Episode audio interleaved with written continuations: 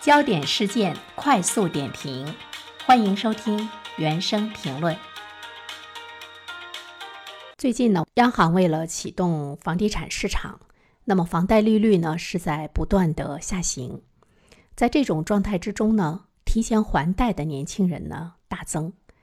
呃，不久前我们也注意到了《证券日报》呢有一篇文章说，成都地区出现了提前还房贷的盛况。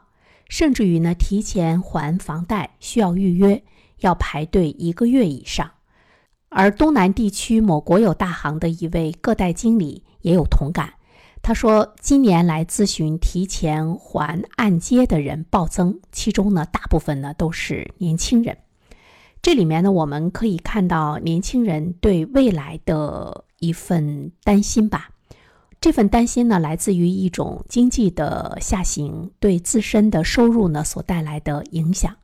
只有大家觉得自己的这个还贷的能力没有那么强的时候，他才会呢把今天兜里的钱拿出来提前还贷，而不愿意呢再做其他的消费。这个从消费的心理上来说呢，我们是可以感同身受的啊。当然，你提前还贷，银行是不喜欢的，因为银行嘛，它主要的盈利的渠道之一就是贷款的利息，而且它现在呢放贷特别难。前不久呢，我和一位做企业的朋友呢，呃，在一起聊天，他说，呃，现在银行不停的呢找他们，希望他们呢去这个贷款。但是呢，他们对未来企业的经营的状况是什么样子的，也没有一个非常好的信心，所以他们不敢呢去这个贷款。这里面我们就会看到，银行手里有钱，但是呢，他贷不出去，也面临着资产荒的一种状况。所以说呢，银行它是不愿意轻易的允许购房者来提前还贷的。当然，这个呢是跟现在的市场经济的环境和金融投资的环境和以前相比发生了一些改变，有着非常紧密的关系。对于年轻人来说，现在提前还贷到底对不对呢？我个人觉得是太对了。提前还贷呢，它是有助于这些年轻人来减少房贷利息的支出。当他提前还贷之后，还剩下一小部分，再呢分摊到每个月。那么它的这个还贷的压力呢就会减少。近期央行公布了一组金融数据，一定程度上呢也佐证了年轻人提前还贷的这个趋势。截止到今年的六月份吧，个人住房贷款的余额是三十八点八六万亿元，比三月份呢仅仅增加了两百亿元。个人住房贷款的余额基本上是维持不变。这个现象的出现的大概率，就是因为提前还贷的行为在不断的增加所导致的。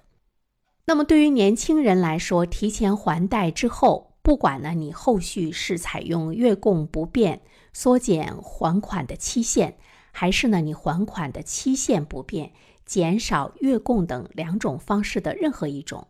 对于呢，你的这个还贷的压力来说，减轻还贷的压力这方面的诱惑力呢是比较大的。第二方面的话呢，我们来看一下提前还贷，它不仅仅是有利于来减轻我们的心理的负担，其实呢，对于年轻人来说的话呢，它也有利于他们来进行更好的一个资产结构的优化的配置吧。因为我觉得，对于每一个城市来说，疫情是不是会突然的爆发，都有着不确定性。一旦这种情况发生的话，那么这个城市就会在一段时间中处于静止的状态，它会影响很多年轻人的工作，影响呢他们的收入啊。这样的话呢，就可能会有呢比较差的一种财务状况的出现，导致呢还贷的压力呢过大，那么就会呢有这个断供。